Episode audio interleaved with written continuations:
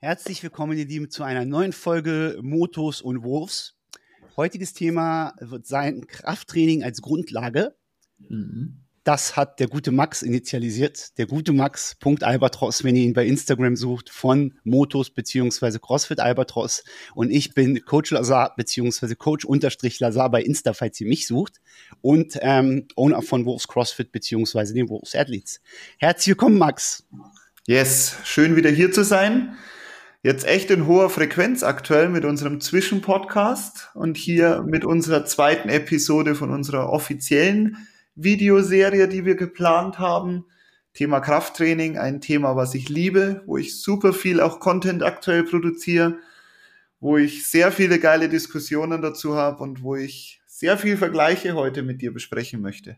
Sehr schön, das freut mich. Ähm, ich glaube, da unterscheidet sich, und das ist wie immer so, wir haben zwar verschiedene Gedanken zu manchen Sachen, aber ich glaube, Krafttraining sind wir überein. Da werden wir hoffentlich zu einem gemeinsamen Konsens wiederkommen. Yes, Lass uns starten.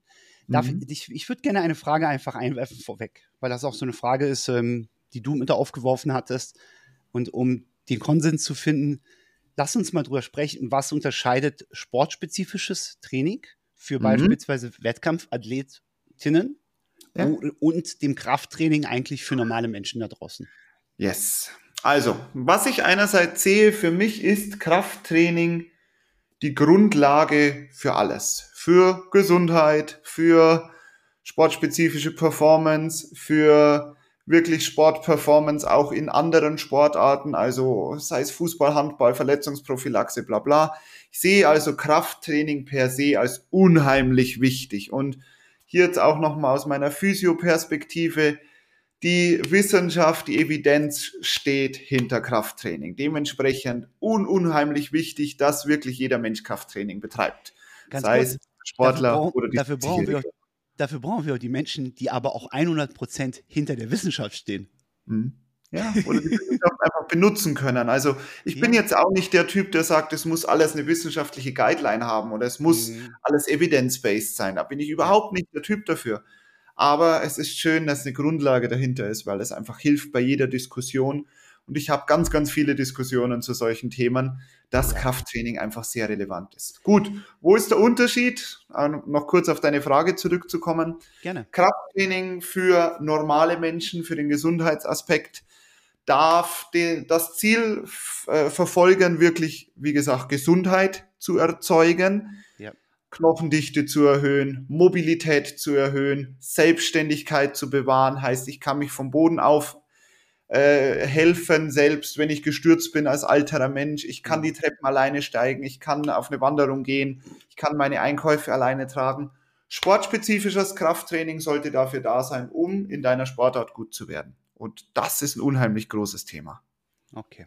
Das ist, würdest du sagen, also aus meiner Sicht, sag's mal so rum, aus meiner Sicht ist es, wenn wir über Krafttraining für den Otto Normalo reden, für den ganz normalen mhm. Menschen, der nicht sagt, jetzt der Wettkampfsport, egal welcher, liegt ja. im Mittelpunkt meines Lebens. Das ist ja immer die Frage. Mhm. Also zu sagen, wo ist eigentlich die Priorität in deinem Alltag gegeben?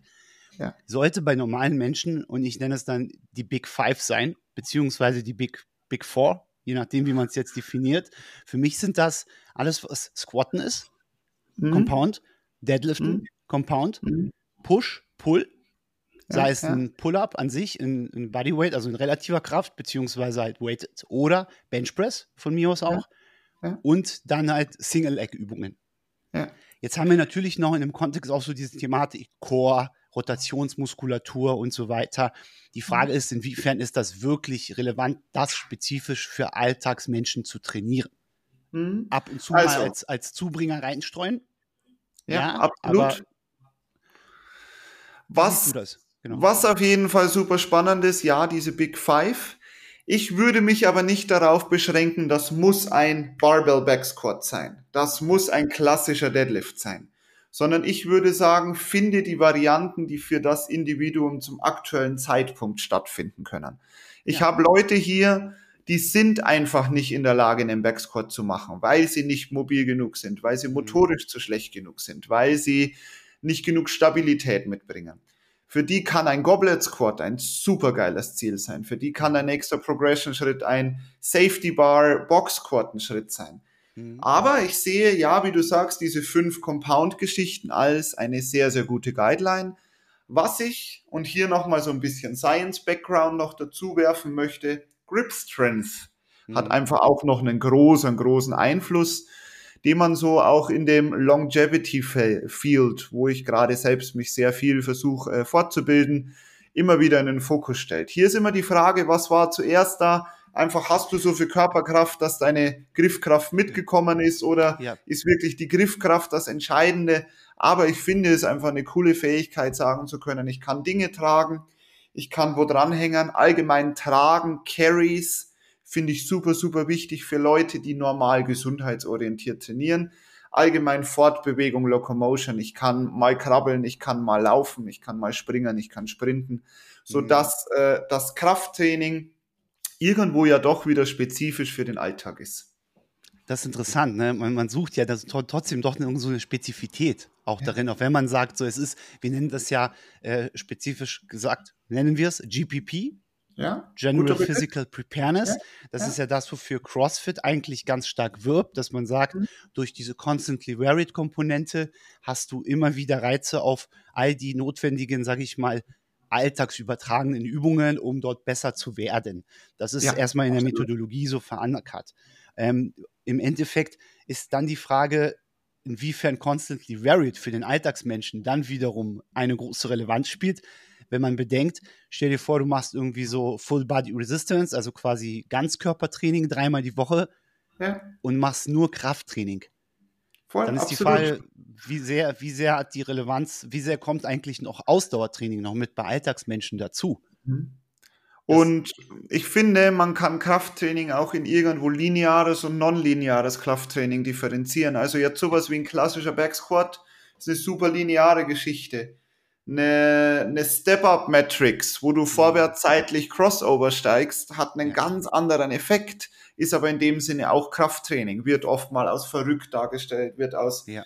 extrem dargestellt, ist aber was, was wahrscheinlich in Alltagsmenschen einen riesen Übertrag davon hat, weil wenn er halt doch mal einen Schritt zur Seite gehen muss oder dann einen Schritt auf eine Treppe hochsteigen muss oder beim Wandern gehen, der Stein nicht gerade steht, so wie es bei einem klassischen äh, Front Step Up wäre, sondern du ja. einfach mal so draufsteigen musst. Das ist einfach diese Fähigkeiten, die du brauchst in deinem normalen Leben. Und auch das sind die Fähigkeiten, wofür, äh, wofür wir Menschen gemacht sind. Wir Menschen sind nicht gemacht, linear mit einer Langhantel zu squatten, sondern wir Menschen sind gemacht, äh, uns ein Rentier auf die Schultern zu packen und das nach Hause zu tragen und da drunter kurzen Squat machen zu können, um durch einen Baum durchkrabbeln zu können, weißt du? Wie der, wie der gute Milo. Heißt der Milo, der Grieche? Ja, ja, Kennst du die mit, ja, mit, mit dem kleinen klar, Lamm, quasi, das immer, immer schwerer geworden ist und dann halt der Progressive Overload. Ja, ja, ja Progressive. Also super lustig. Diese Story ist halt sehr cool als Analogie auch, finde ich. Ähm, für diejenigen, die es nicht kennen, es gibt in der griechischen Mythologie gibt es ähm, äh, ein sehr, sehr schönes analoges, bildliches Beispiel dafür, dass ähm, hieß der Milo oder hieß sein, sein ich glaube, Name? Ja. Er hieß glaub, Milo, glaube ich, oder Milo. Ja. Und Milo. Der, der, hat ganz früh als kleines Kind hat er ein Lamm geschenkt gekriegt. Jetzt mhm. müssen wir uns ein bisschen weg von der Realität bewegen. So ein Lamm wächst natürlich relativ schnell, muss man ja sagen. Oder halt ein Rind. Oder es war sogar eine Kuh. Ich weiß es nicht, was es war. Ja, ich, und ich weiß, der hat immer, er hat immer dieses kleine Tier auf seinem Rücken getragen und ist natürlich dadurch stärker geworden durch das Tragen. Dadurch, dass das Tier aber auch selber gewachsen ist in der Zwischenzeit, war halt dieser Progressive Overload konstant gegeben. Und dann ja. konnte er gefühlt diese Kuh mit, äh, sagen wir mal, heute 500 Kilo durch die Gegend tragen, irgendwann mal, weil er selber auch so stark geworden ist. Ja. Und die, also, die Analogie sagt einfach, wenn du deine Trainingsload steigerst, wirst du auch stärker. Du adaptierst auf das, was du tust. Genau, das ist schön. Ähm, meine Frage, meine Erfahrung ist, ich habe in letzten, man lernt ja Gott sei Dank immer dazu und du kennst das vielleicht auch, wenn du deine Trainingsprogramme von vor ein paar Jahren dir anguckst, äh, greifst du dir an die Stirn und sagst, anders aus, klar. What the fuck, was habe ich, was habe ich hier geschossen, was habe ich mir bei gedacht, so, ne? Aber das ist das Schöne, ähm, ich habe mittlerweile ein paar von meinen Clients und das ist, glaube ich, ähm, das ist der nächste Step für mich, dass ich den so ein bisschen versuche, nach einer gewissen Zeit des autogenen Lernens, dass sie selber lernen, was kann ich gut tun, welche Übungen gehören zum Squat, so wie du sagst, mhm. nicht nur der Back Squat, sondern alle Squat-Variationen vom Air Squat ja. zum Goblet Squat, zum Front Rack Squat, zum Back Squat, zum Overhead Squat von mir aus, wenn wir das in, in einem Peak nehmen, dass ja. die lernen, diese einzelnen Übungen auch zu klassifizieren Mhm. Und jetzt schreibe ich für einige meiner Athleten und Athletinnen, eigentlich weniger eher für die Alltagsleute, sagen wir es mal so, die nehmen wir mal raus so aus dem Athletentum, den schreibe ich einen sehr variablen Trainingsplan. Ich sage, mhm. heute Squatten und ich schreibe die nur Optionen rein. Ich mhm. gebe denen das Rap-Schema vor, ich gebe denen auch die Tempi vor und die Pausenzeiten. Mhm. Also ich gebe denen sozusagen die, ähm, den Syntax, gebe ich ihnen vor. Ja. aber ich gebe denen die Übung, gebe ich denen frei zur Verfügung, cool. weil ich diese constantly varied Komponente so ein bisschen mit drin haben will. Und ich glaube, dass sie besser lernen und Spaß auch daran haben. Hast Stimmt, du schon mal gemacht? Habe ich im Remote-Setting noch nicht gemacht. Ich Versuche das aber in der Box in einem ähnlichen Stil zu machen, indem ich einfach, wie du schon gesagt hast, viele Variationen anbiete und immer mal wieder zeige, was es sonst noch so gibt. Mhm. Genauso, wenn Leute zum Beispiel in einer Verletzung stehen oder gerade Bewegung XY nicht machen können, versuche ich auch in den Dialog zu gehen und herauszufinden, was denkst du, kannst du gerade machen? Also mhm. glaubst du, ein Goblet Squat ist gerade cool oder glaubst du, ein Heels Elevated Squat ist gerade cool? Was machen wir zum Beispiel? Ich hatte äh, vor kurzem eine Diskussion, ein Gespräch mit einer Athletin von mir, die bei Back Squats immer den Rücken gespürt hat. Und dann sind wir auch zusammen drauf gekommen, hey, lass uns mal Heels Elevated Front Squatting für eine mhm. Zeit machen, um die Load-Toleranz wieder zu erhöhen. Hat super funktioniert. War eine Idee, die in der Zusammenarbeit entstanden ist und die nicht nur cool von mir als Coach gekommen ist. Und das ist so ein großer Punkt, der mir als Coach immer auch unheimlich wichtig ist, dass es eine Zusammenarbeit ist und nicht, ich dirigiere nur von oben herab, sondern hm. ich versuche zusammen mit meinen Kunden eine Lösung zu finden. Das ist der Kommunikation.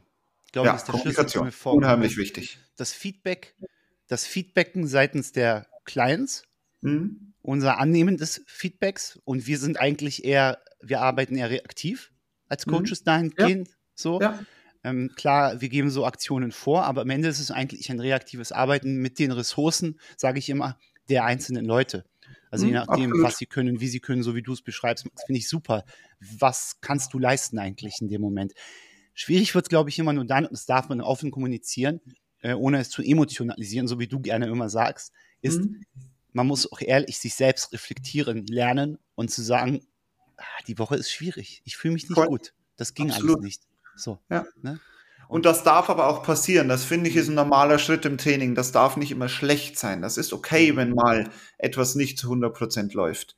Es ist okay, wenn du dich mal nicht steigern kannst, wenn du mal nicht die Loads triffst, die im Programm stehen.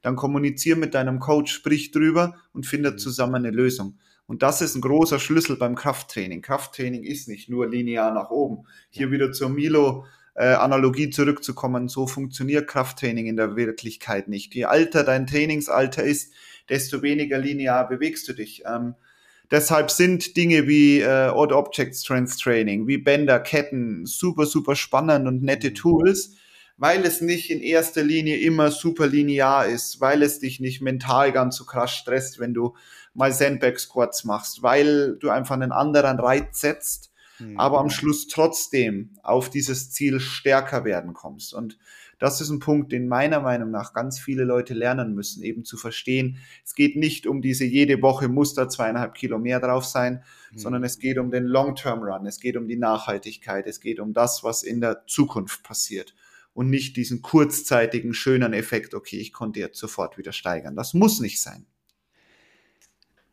Das ist, das ist interessant ähm, dieses Steigerungsthema, ganz mhm. klassisch, ne, progressiv. So, das kann ja, es kann ja, und für mich ist ganz lustig, ich habe mich immer gefragt, ob constantly varied, nur eine reine Hypothese, wenn ich jede Woche, nehmen wir mal an, du machst ein 5x5. Ja. Du hast zwar die gleiche Übung, mhm. aber du steigerst jede Woche um zweieinhalb bis fünf Kilo dein Gewicht. Mhm. Fällt das unter constantly varied? Weil ich ändere ja eine Komponente ja, des klar, Trainings eigentlich. Das Gewicht. Ich glaube, es fällt nicht in die klassische Definition, was sich Greg Glassman mal überlegt hat. Ja. An sich hast du recht. Das ist Variation, in dem das Gewicht anders ist. Na klar, du bewegst ähm, 90 Kilo anders wie 120 Kilo. Das ist definitiv der Fall. Ja. Und du erzeugst damit ja auch Progress und somit auch wieder Veränderung, also Variation. An sich ja ein sehr tiefgründiger Gedanke der meiner Meinung nach Berechtigung hat, aber ich glaube, den, der für viele nicht super relevant ist. Also ich glaube, der für viele jetzt nicht ist, okay, darüber muss ich mir jetzt Gedanken machen, sondern je weiter am Anfang du stehst, desto leichter ist es in dieser klassischen linearen Progression dich zu bewegen. Und desto mehr kannst du es auch mitnehmen und wirklich genießen, dass du wöchentlich stärker werden kannst. Je weiter weg du davon bist, desto mehr brauchst du andere Tools und desto mehr darf das nonlinearer werden. Yes. Als Basis würdest du auch zustimmen, Max, dass wenn wir Krafttraining nehmen als Basis, als Fundament von allem, und das finde ich mhm. lustig, wenn wir CrossFit nehmen und du hast eine CrossFit-Box. Ich meine, du ja. lebst ja auch die CrossFit-Methodologie und das Leben drumherum ja. und den Lifestyle. Du findest das super. Und wir alle, mhm. die da ein Teil dieser Bubble sind, auch. Ähm, die Basis allen Skills und das Fundament aller Skills mhm. ist Kraft. Ja und nein ist eine It-Depends-Frage für mich. Also klar. Lass uns kurz definieren, was ist Skill für dich? Was ist Skill für mich? Skill ist die wiederholte Fähigkeit, eine gewisse Bewegung abrufen zu können. Okay, eine gewisse Bewegung abrufen zu können. Ich stricke mal ein bisschen weiter, dass wir vielleicht zusammenkommen.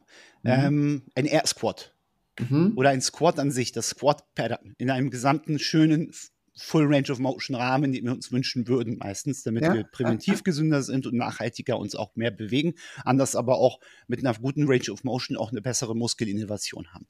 Mhm. Wäre ein Air Squat für dich ein Skill? Ja und nein. Ein Skill, der auf jeden Fall einen gewissen Kraftpart braucht. Und vor allem, wenn du jetzt mal guckst auf nicht gesunde Menschen, sondern mal mehr in einen Reha-Bereich oder mehr in sogar einen geriatrischen Bereich kommst, mhm. dann wirst du einfach viele Leute haben, die nicht stark genug sind, einen Air Squat auszuführen. Aber andererseits, ja, sprich aus. Erzähl. Andererseits eine Mobilitätsgrundlage. Das, ja. glaube ich, kennen wir alle bei uns in den Boxen. Die meisten Leute, die zu uns kommen, sind mobilitätstechnisch nicht in der Lage, in den tiefen Squat zu gehen. Das ist sehr wahrscheinlich bedingt, weil wir es einfach nicht genutzt haben, weil es einfach kein Pattern ist, was wir so in unserem Alltag benutzen. Ja.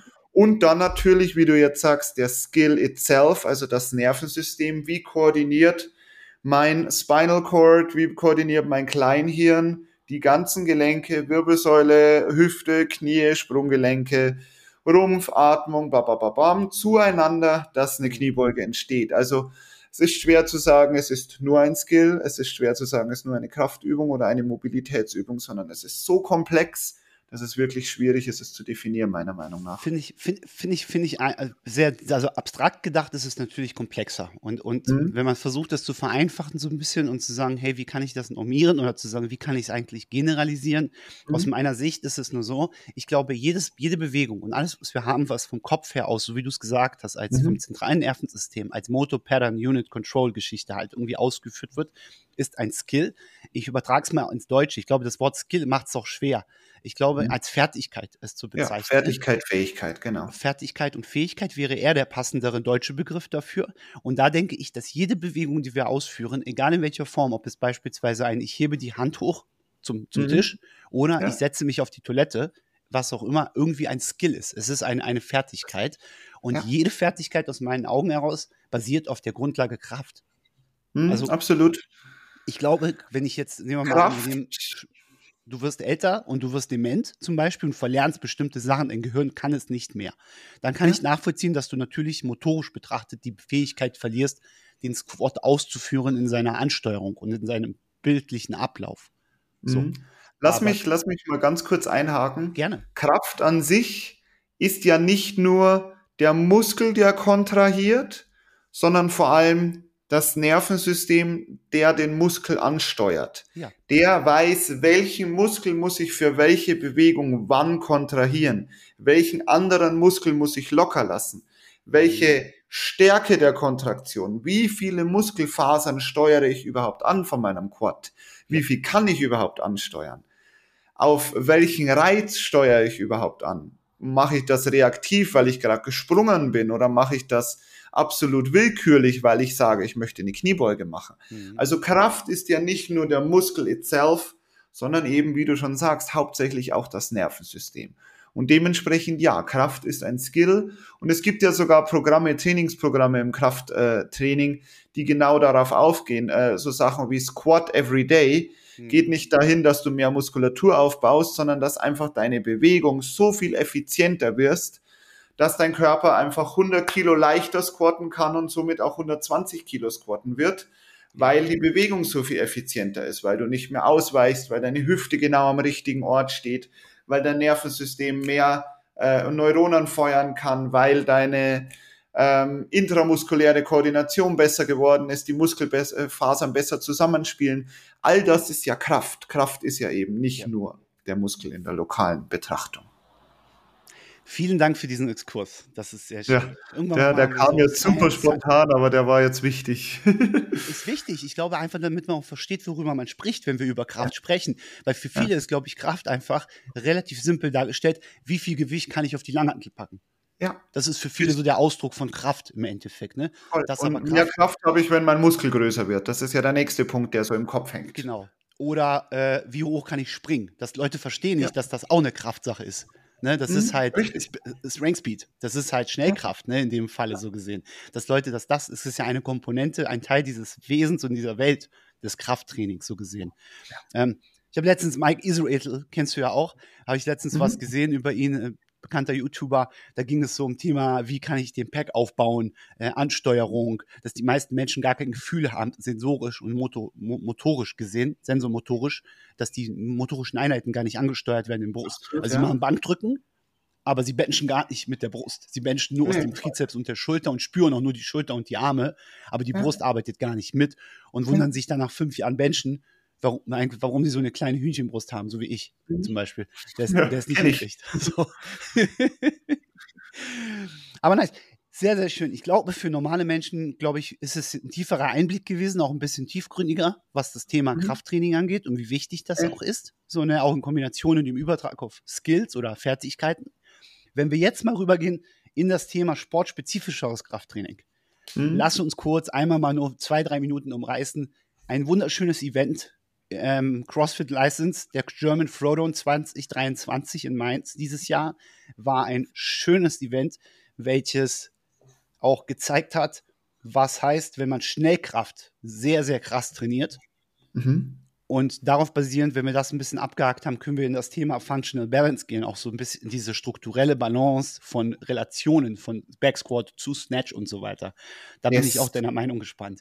Und was, auch mal so, was, was ich unbedingt noch besprechen will mit dir, so wie bekommen wir Krafttraining in das Setting, sportartspezifisches Training, CrossFit, Functional Fitness. Ja, auf jeden das, Fall. Das finde ich noch einen unheimlich wichtigen Punkt.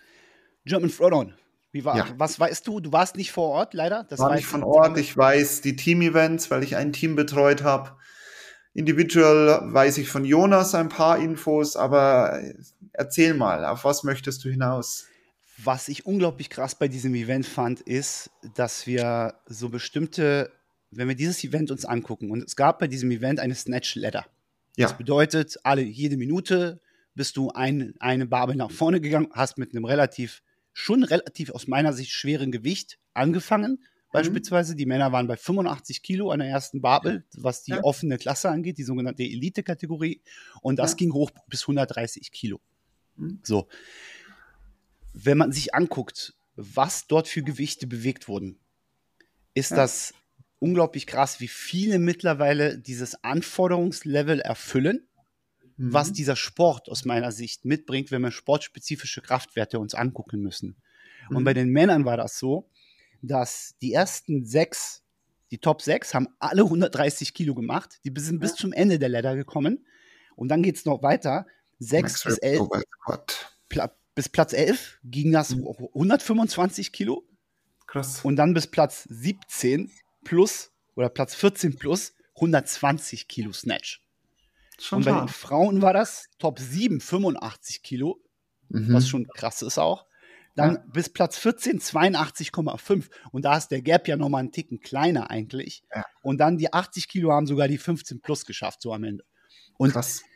das finde ich unglaublich krass, weil das ein sehr, sehr guter Insight ist, einfach um Menschen zu sagen, ey, du willst zum German Throwdown, das ist eines ja. deiner Ziele in deiner sportspezifischen Karriere.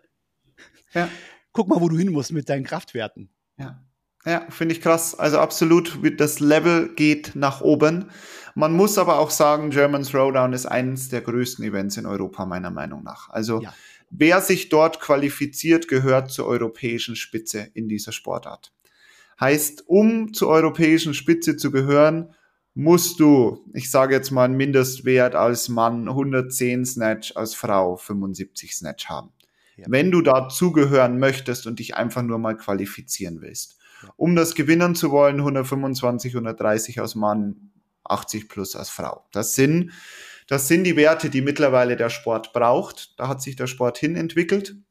Ich denke allerdings, dass es nicht mehr extrem weitergehen wird finde, wir sind jetzt die letzten drei, vier Jahre so auf diesen Werten stehen geblieben. Mhm. Bei den Mädels kann ich mir vorstellen, dass es nochmal ein bisschen höher geht. Bei den Männern glaube ich, dass das so das Ceiling jetzt ungefähr bleiben wird. 130 ist schon bei einem Snatch eine Ansage. Und ja, wie gesagt, ich finde es eine gerechtfertigte Entwicklung, weil wenn man mhm. sieht, wie jeder, der in diesem Elitebereich trainiert, wie viel Trainingsstunden, wie viel Effort da dahinter steht, dann ist das die logische Schlussfolgerung, wo die Sportart hingeht und wo die Sportart auch hingehen musste. Wenn wir die Zwischenstufe sehen und wir nehmen jetzt zum Beispiel Divisionsdiskussionen, so was ist was, ob Intermediate oder was weiß ich. Die Gewichte dort waren 100 bei den Männern und 70 mhm. bei den Frauen. Mhm, ja, voll. Und das ist, glaube ich, schon das erste Ziel eigentlich, was man, was man angehen sollte wenn man sagt, man ja. will irgendwie eine Rolle spielen in diesem Sport. Man will kompetitiv in der Sportart sein, ja, absolut. Ja. Sehe ich genauso, definitiv. Das darf kein Angstgewicht sein. Genauso musst du als Mann, und hier kommen wir jetzt mehr in die Sportspezifik rein, du musst 100 öfter bewegen können im Snatch. Ja. Wenn du einen Metcon hast, wo drei Runden, ah, drei Snatches mit 100 Kilo sind, das musst du bewältigen können. Selbst wenn dabei noch Strict Handstand Push-Ups und Run ist.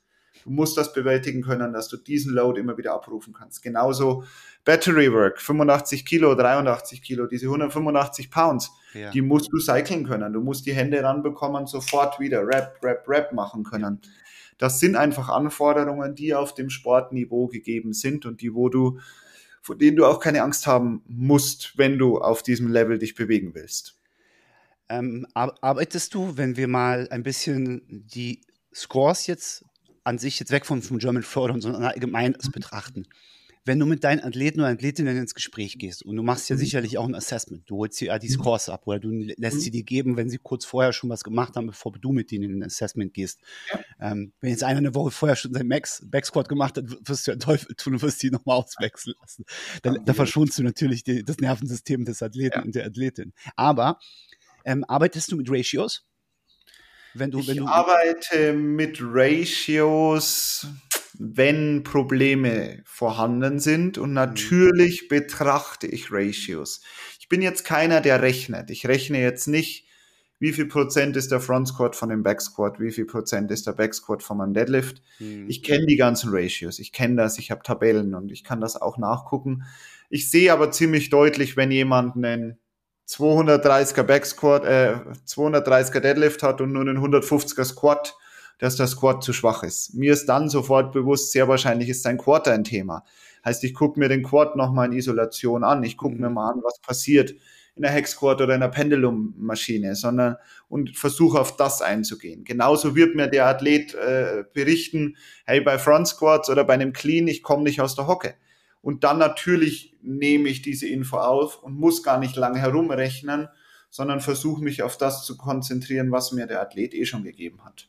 Aber das ist, das ist schön. Also es ist, du machst das intuitiv. Das heißt also nicht ja. in Form von, du bewertest das jetzt einfach random, sondern du nutzt ja schon eine für dich abgespeicherte Ratio im Kopf. Also Absolut. du sagst selber 230 Deadlift, dazu ein Ratio guckst du an und sagst, oh, der squattet aber nur 150 Kilo, so ein ja. Back.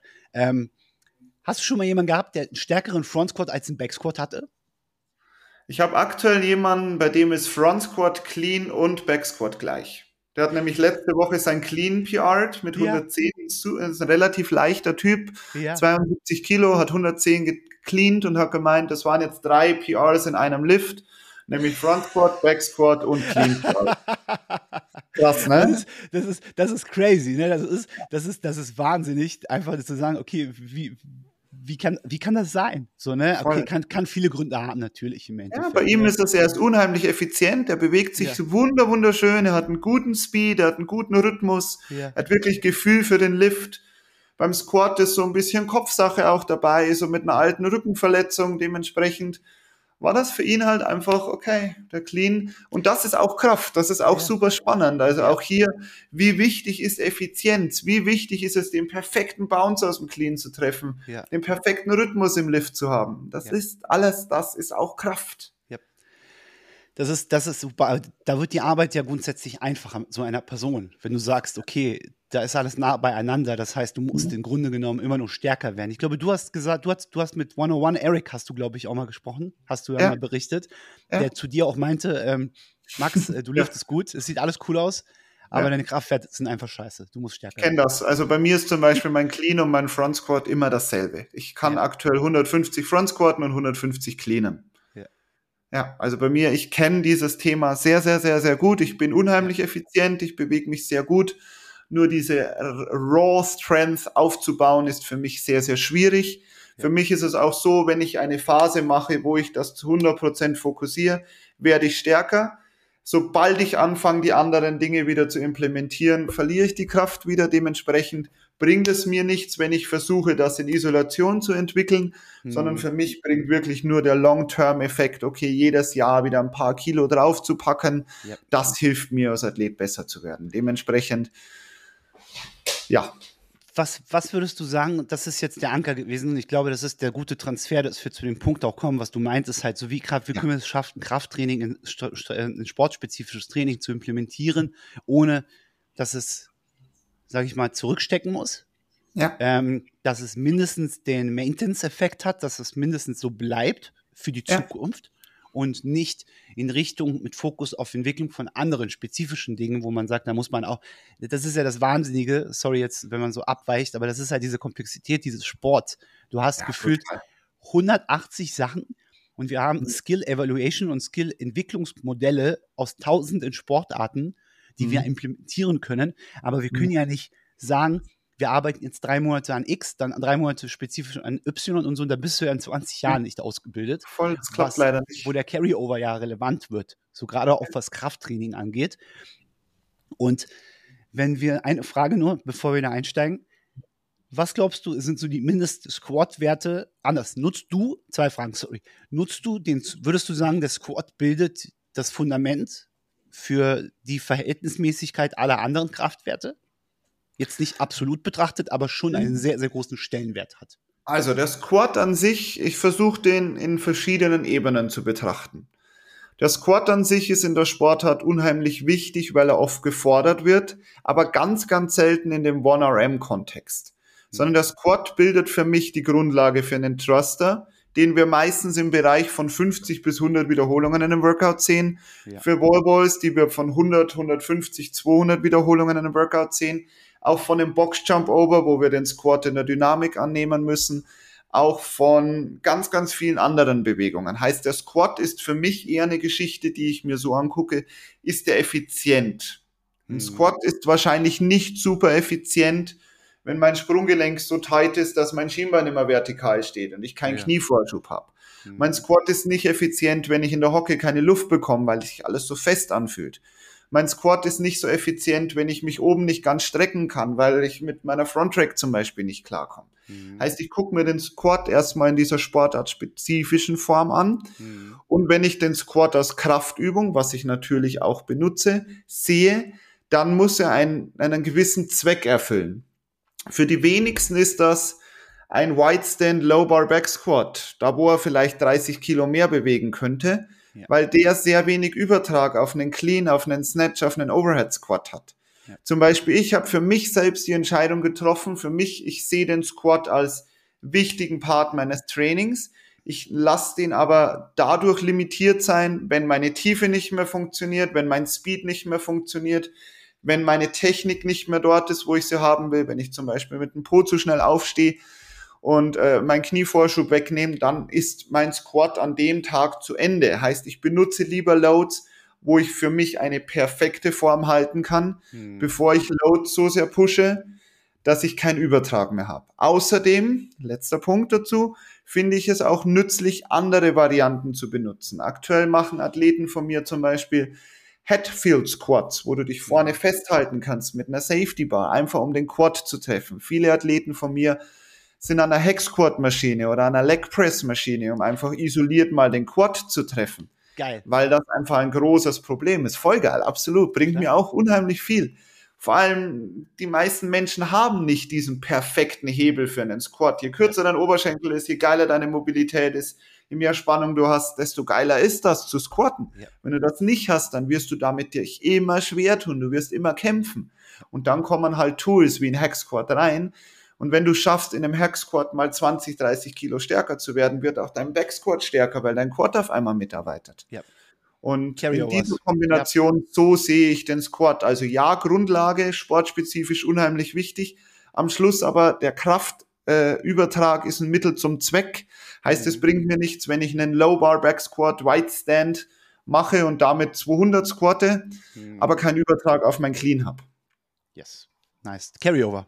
Ein, ja, also. Die Komplexität halt zu betrachten, wenn eine Übung spezifisch auch einem Athleten oder einer Athletin gibt im Rahmen des Trainings, dass man sagt, wo sind die Punkte? Hätte ich mit einer anderen Übung mehr Carryover, beispielsweise ja. in die Bedürfnisse des Overalls, des Sichtens. Und ich glaube, das vergessen viele. Viele, hast du, ähm, manche Athleten feedbacken ja auch so, ja, mir fehlt jetzt die und die Übung wieder.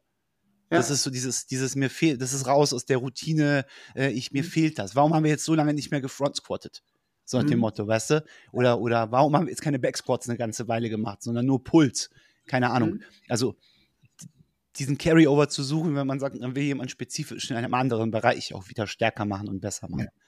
Let's Weil go. du sagst, Front Squat nutze ich zum Beispiel ganz viel nur für Positional Work. Ist jetzt keine für mich Leg Development Geschichte, mhm. sondern ist für mich mehr die Awareness, einen, einen straighten Upper Body zu haben, T-Spine Strength zu entwickeln, ja. weil einfach der Rumpf der limitierende Punkt ist und nicht die Beinkraft der limitierende Punkt ist. Und da muss ich wieder individuell gucken, was braucht mein Athlet eigentlich? Der Core. Du sagst ja. es, ne? Es gibt ja, es ja. gibt ja diese Studies, wo man sagt, so ein Pfeiffer Ram Front Squat oder so ein schwerer Fünfer Front Squat hat ungefähr genauso viel intervalle Ansteuerung und Impact einfach vom Reiz her wie ein sehr, sehr anstrengender Plank oder ein, ja. eine Core-Übung an sich. Ähm, das finde ich sehr wichtig, weil da bin ich 100% bei dir, Max, dass halt der Front Squat nicht nur sagt, okay, du willst stärker werden in den Beinen, quasi um das zu steigern, sondern dann kommt aber sehr oft auch die Frage von Athleten und Athletinnen, ja, ich habe keine Core-Übungen mehr drin. Also wieder ja. dieses Thema der Komplexität, der Ressource, wie viel Zeit hast du eigentlich? Und du kannst ja. ja nicht alles reinpacken, aber als Coach machst du dir ja ganz gezielt spezifische Gedanken und sagst, okay, bevor ich dem jetzt am Ende noch mal eine Accessory gebe von 15, 20 Minuten, nehme ich lieber den Front Squat in dieser Woche oder in dem Cycle. Wir arbeiten daran, die Beine werden stärker zusätzlich, mhm. aber du hast auch noch den Impact, dass du sagst, du musst an deiner Awareness, deiner Body Shape und deinem Core arbeiten, ja. damit das besser wird. Da musst du nicht am Ende jetzt nochmal irgendwie Russian Kettlebell Twists machen mit äh, GHDs extra und irgendwie planken, um das ja. aufzubauen. Gutes Stichwort, auf was ich noch eingehen möchte, ist hier einfach Fatigue Management. Ja. Je ermüdeter du bist durch übertriebenes Volumen, was vielleicht on top durch Core Training, durch ich muss da noch mal laufen gehen, durch ich brauche unbedingt noch mal eine Session auf dem Ergometer, das kann deinen Kraftdevelopment extrem runternehmen. Kraftdevelopment braucht eine gewisse Erholung. Kraftdevelopment braucht einen gewissen Fokus. Wenn ich meine Energie immer in die falschen Punkte schieße, dann werde ich weniger Kraftdevelopment haben. Und das ist, finde ich, genau diese extrem feine Linie im CrossFit herauszufinden was ist too much, was kann ich wie machen, dass ich nicht einen extremen Interference-Effekt habe. Weil zum Beispiel, wenn ich am Montag äh, schwere Squats, Leg Extension, sagen wir mal einen Leg Day klassisch mache, am Dienstag einen Upper Body Day und jetzt am Mittwoch aber zum Beispiel schon wieder ein hartes Thruster Workout machen möchte mit 90 bis 100 Kontraktionen, mit hm, vielleicht noch Jumps dazu, dann habe ich vielleicht einen negativen Interference-Effekt auf mein Montagstraining, welches sich noch nicht ganz recovered hat. Aber die Recovery bräuchte ich, um stärker zu werden, um im, im nächsten Schritt eben mehr Kraft in meine Beinen zu entwickeln. Ja. Die habe ich mir aber genommen, indem ich da wieder ein Thruster-Workout gemacht habe.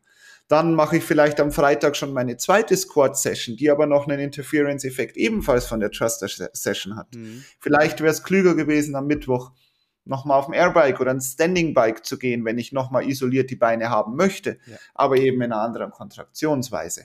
Und das ist diese wahre Kunst und die wahre Schwierigkeit im CrossFit, das so zu abzustimmen, dass es fürs Individuum funktioniert. Da kann man ja eigentlich zu einer ganz klassischen trainingswissenschaftlichen, ähm, sage ich mal, ähm, ähm, Grundlage, Hypothese, Grundlage zurückgehen und sagen, mhm. Leute, jetzt die, die hören oder die auch jetzt zuschauen, schaut euch das Superkompensationsmodell an. Ja, ich glaube, absolut. seit wann gibt es das? Du bist vielleicht, wie lange, wie lange gibt es das Modell? ich mache das, das Coaching und Thema jetzt seit über zwölf Jahren, seitdem gibt es das. So, also, und dann, wir können mal davon ausgehen, dass es sicherlich seit 50 Jahren eventuell schon existiert ja, im wissenschaftlichen Bereich, so rein, rein ja. Guessing.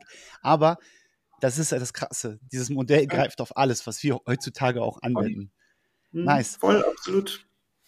Max, wie können wir wie implementieren wir Trainings? Was machen wir da bei sportspezifischen Sachen? Was ist so deine, deine Sicht auf die Dinge, dass du sagst, wie kriegen wir Krafttraining vereint mit Ausdauertraining, mit mhm. Upper Body Gymnastics Training, mit all diesen Komponenten, die uns CrossFit quasi zuwirft oder auf uns einprasseln Rest? Mhm.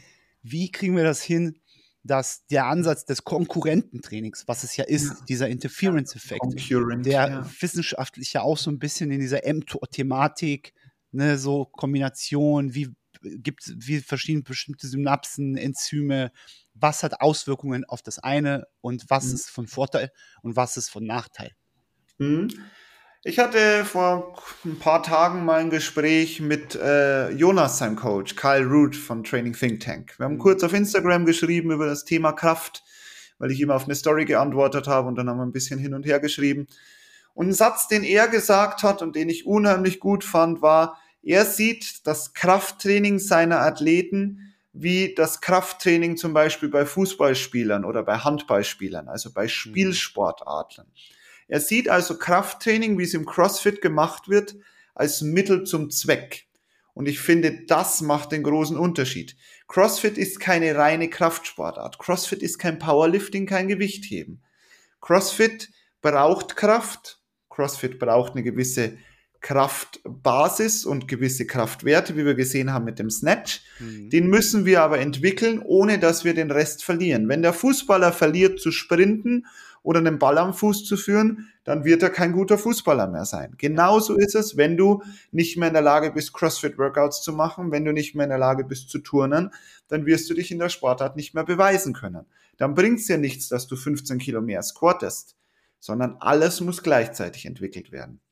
Was für mich funktioniert und was ich mit meinen Athleten super gerne mache, ist Phasen hin und her zu schieben. Heißt, ich unterteile sehr gerne in eine Accumulation Phase, in eine Intensification Phase und in eine Competition Phase, ja. welche ich eben abwechsle, je nachdem, wo wir gerade stehen. Heißt, es kann sein, ein Athlet, der jetzt in sechs Monaten erst wieder einen Wettkampf hat, vier Wochen Accumulation, eine Woche Deload, vier Wochen Intensification, eine Woche Deload, hinher, hinher bis am Schluss dann eine sechs Woche Competition Phase kommt, wo wir dann anfangen, ähm, Seven Minutes, 100 Bar Facing Burpees, 1 RM Clean zum Beispiel mal zu machen.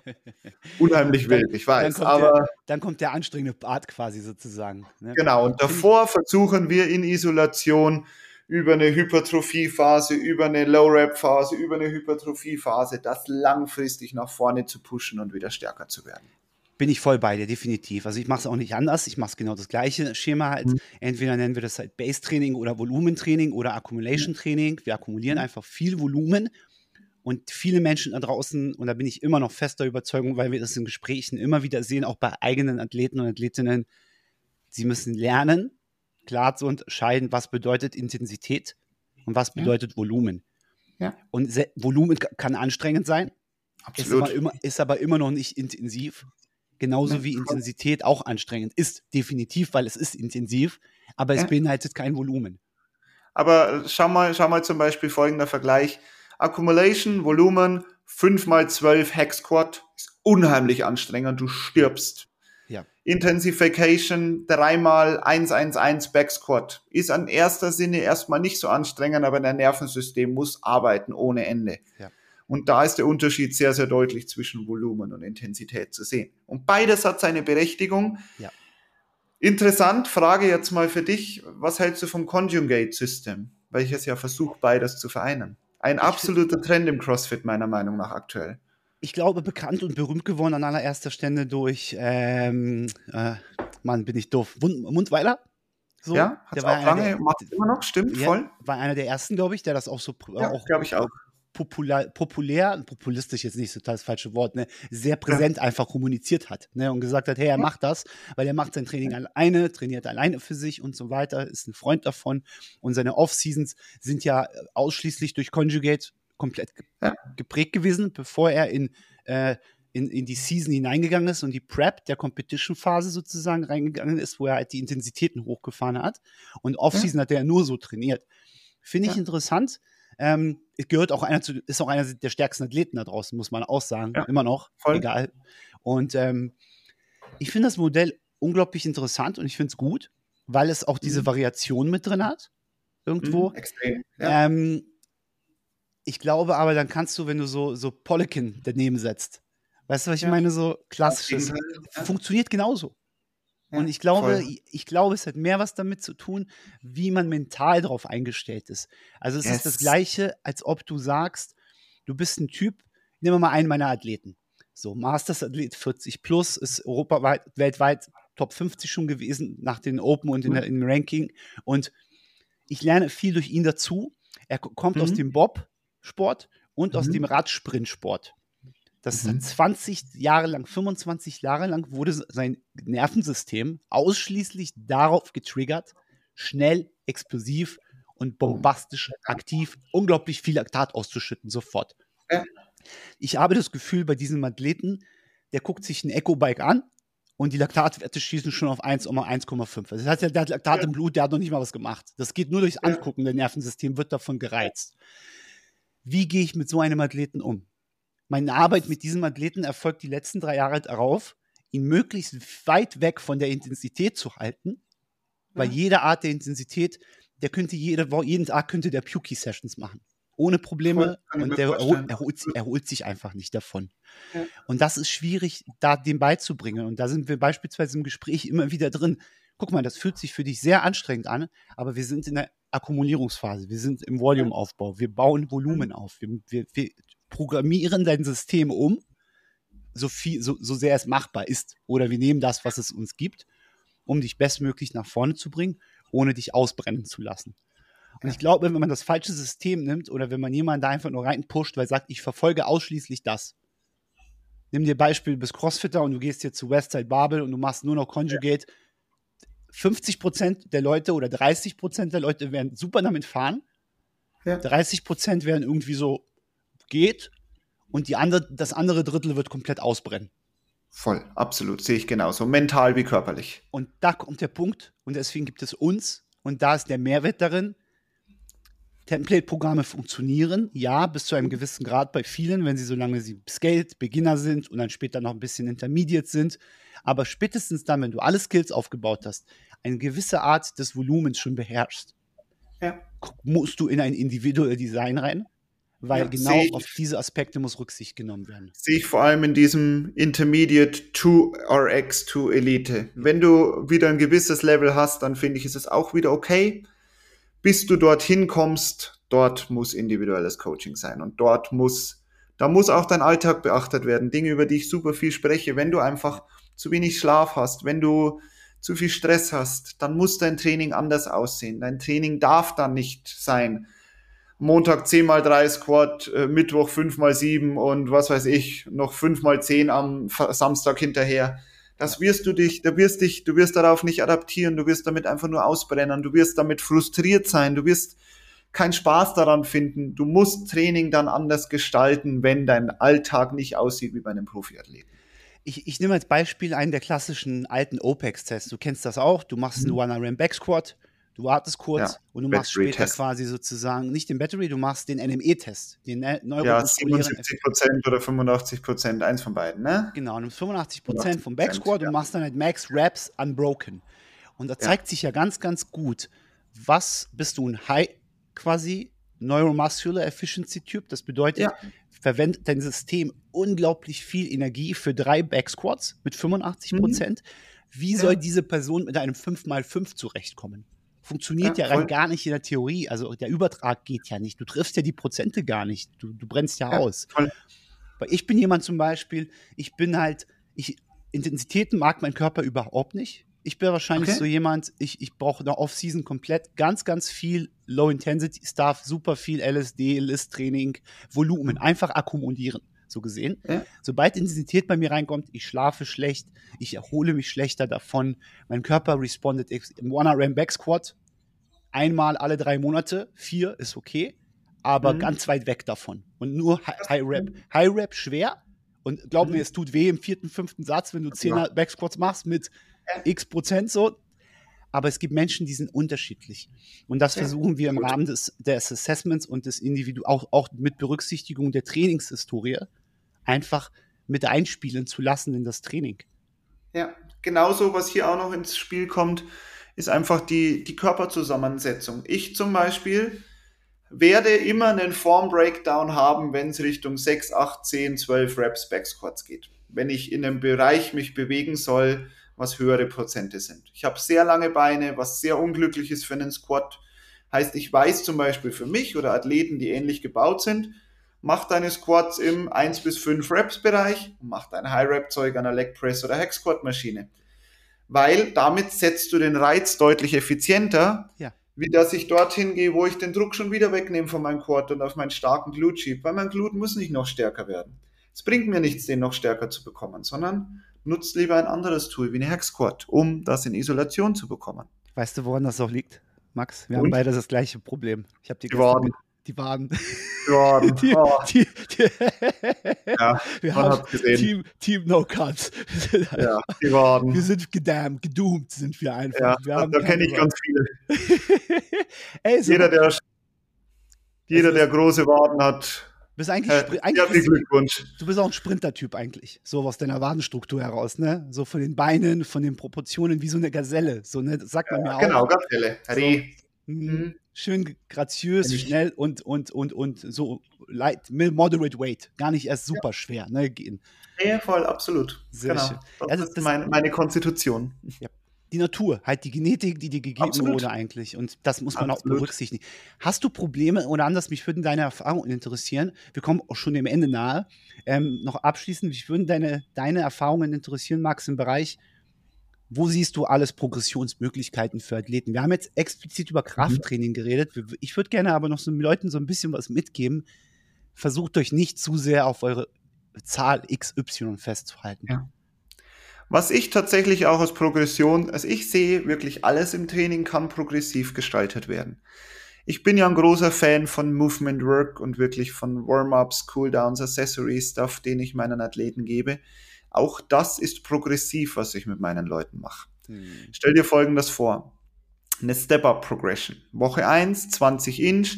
Der hintere Fuß muss die Kiste berühren, dass du dich nur übers vordere Bein ziehen kannst. Ja.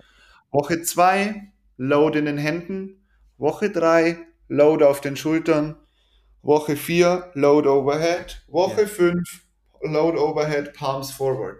Yeah. Ich kann jedes Mal das Movement Pattern auf eine andere Weise challengen und immer schwerer machen, yeah. indem ich nur Kleinigkeiten manipuliere, nur 5 Kilo pro Hand habe und ich habe damit einen großen Effekt zum Beispiel auf meinen Squat, weil meine Positionen dadurch besser werden und meine Kraftübertragung besser wird.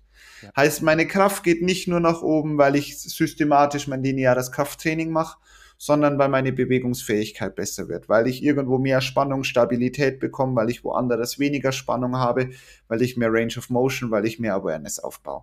Das ist Training, wie es im Endeffekt funktioniert, meiner Meinung und meiner Erfahrung nach. Sehr schön. Das ist wichtig ähm, hast du eventuell was, was außerhalb des reinen Trainingsplans eigentlich auch als Progress gesehen werden kann? Denn ich glaube, es ist nicht nur, wie gesagt, die Zahl oder mhm. dann noch hinzu, das ist ein Teil des Trainings, was du gerade beschrieben hast. Das finde ich super wichtig und das muss auch so ja. sein. Und es ist das wichtigste Tool, glaube ich, so Zubringergeschichten, um Menschen ja. besser, dass die Bewegung einfach besser wird, so gesehen. Mhm. Ähm, mhm. Thema Achtsamkeit, Schlaf beispielsweise. Wie viel schlafe ich mehr? Kann ich mehr Intent in mein Training geben? Kann ja. ich mehr, gebe ich mehr Intent in mein Training? Habe ich mehr Effort? Habe ich mehr, eigentlich hole ich mehr raus aus dem Training? Ja. Und oder jemand sagt zu dir nach drei Monaten, ey, ich glaube, ich schlafe besser, wenn, seitdem die Person bei dir zum Beispiel im Coaching ist und sagt, wie fühlt sich, okay. Und dann diese Verbindung zu schaffen ich würde nie sagen, okay, es liegt jetzt an meinem Trainingsplan. Da bin ich, Mhm. da bin ich, da bin ich viel zu humble und viel zu bescheiden, dass ich sage, Mhm. die Veränderung und dein Zugang zu meinem Camp und zu meinem Trainingsart und Methode und zu mir als Coach hat dazu gebracht, dass du besser schläfst. Ja, Mhm. aber ich glaube schon, dass bestimmte Reiz und wir ganz viel Einfluss darauf haben und dass das multifaktoriell ist, aber wir dennoch Absolut. ganz massiv da reingeben können und den Leuten auch vermitteln können, dass das eine Art des, des Progresses ist. Oder mein Lieblingsthema, ich war, ich bin jetzt, ich bin bei dir seit zwölf Monaten im Coaching, ich war noch nicht einmal verletzt. Hm, Ja, voll. Das sind, das sind geile Goals auch für mich als, als Coach. Was ich gerne sage, ich bin der Wegweiser. Den Weg musst du selbst gehen. Ich Ja. bin nur, ich bin dein Helfer. Ich bin, ich bin der, mit dem du dich besprichst, mit dem du Austausch hast, der dir eine Guideline gibt, der dir einen Weg zeigen kann. Selbst die Tür- beschreiten musst du es. Du machst auch die Tür mal auf. Das kannst Ja. du auch. Das ist ja auch Vollkommen. unsere Aufgabe zu sagen, guck mal, ich zeige dir die Tür oder ich mache sie dir auch auf, aber Ja. ich kann dich nicht da reinschubsen. Das, Nee, das am geht- Schluss schafft der Athlet das alleine. Am Schluss muss der Athlet das alleine schaffen. Und hier auch ein großer Punkt, den du jetzt nochmal so zu dem Kraftthema nochmal abschließend sagen kannst. Das mentale Ding ist einfach unheimlich wichtig zu verstehen, dass es nicht linear ist, dass nicht alles sofort sein muss, dass du einen langfristigen Approach lernen kannst in deinem Gehirn, in deinem Kopf, dass das der Schlüssel zum Erfolg ist. Das finde ich auch so ein Punkt, der Progress braucht. Also auch Ja. die mentale Klarheit zu bekommen, sich reflektieren zu können, vielleicht ein Journal zu betreiben, vielleicht vorm Training sich drei Punkte aufschreiben zu können, was will ich heute erreichen, was ich selbst in meiner Hand habe. Nicht ein numerisches Ziel, wie ich muss heute 180 squatten, sondern ich äh, behalte meine Pausenzeiten ein. Ich lege mein Handy weg und benutze das nicht während des Trainings. Ich bleibe im Ja. Fokus dadurch. Dinge zu kontrollieren, die ich wirklich unter meiner Kontrolle habe und nicht eben nur den emotionalen Faktor des schnellen Erfolgs zu haben. Da, da kommen wir wieder so ein bisschen zu Ben Bergeron, zu den alten Zeiten eigentlich, so, ne, wenn man auch immer wieder belächelt hat. So. Aber äh, tatsächlich hat es auch irgendwo Berechtigung, ne? Und das ist wichtig. Ja, das, ich finde, wird immer mehr salonfähig mit Leuten wie Huberman und Co., die einfach jetzt aufzeigen, wie die Wissenschaft hinter sowas ist, wie die Wissenschaft zum Beispiel hinter deinem Self-Dialog ist, wie du mit dir selbst sprichst, was das für einen riesen Impact auf dich hat. Also es sind große, große Faktoren, mit denen du viel Unterschied legen kannst. Schöne abschließende Worte. Abschließende Worte jetzt. In einem Satz. Warum ist ein Rest Day und Recovery essentiell? Yes, sehr Ein cool. Satz, nur ein Satz. Ähm, um auf einen Reiz zu reagieren, brauchst du Erholung. Sehr schön. Satz Und, zu Ende. und Erholung ist gleich Progress. Richtig. Nice. Genau. Damit danken wir euch allen heute. Ein schönes Dankeschön geht raus vom Team Motus Wolves und Max Keller, Max Albatros und Coach Lazar, Lazar von den Wolves Athletes. Wir danken euch vielmals für die Zeit heute. Habt eine schöne Woche, würde ich sagen. Goodbye. Und wer es noch vor Weihnachten hört, kommt das vor Weihnachten? Das weiß ich ja nicht. Ja, ich, ich, ich setze mich sofort dran. Ich gehe gleich ans Karten, Ja, Max. cool. Alles gut. Dann wünsche ich euch ein schönes Weihnachtsfest. Bis dann.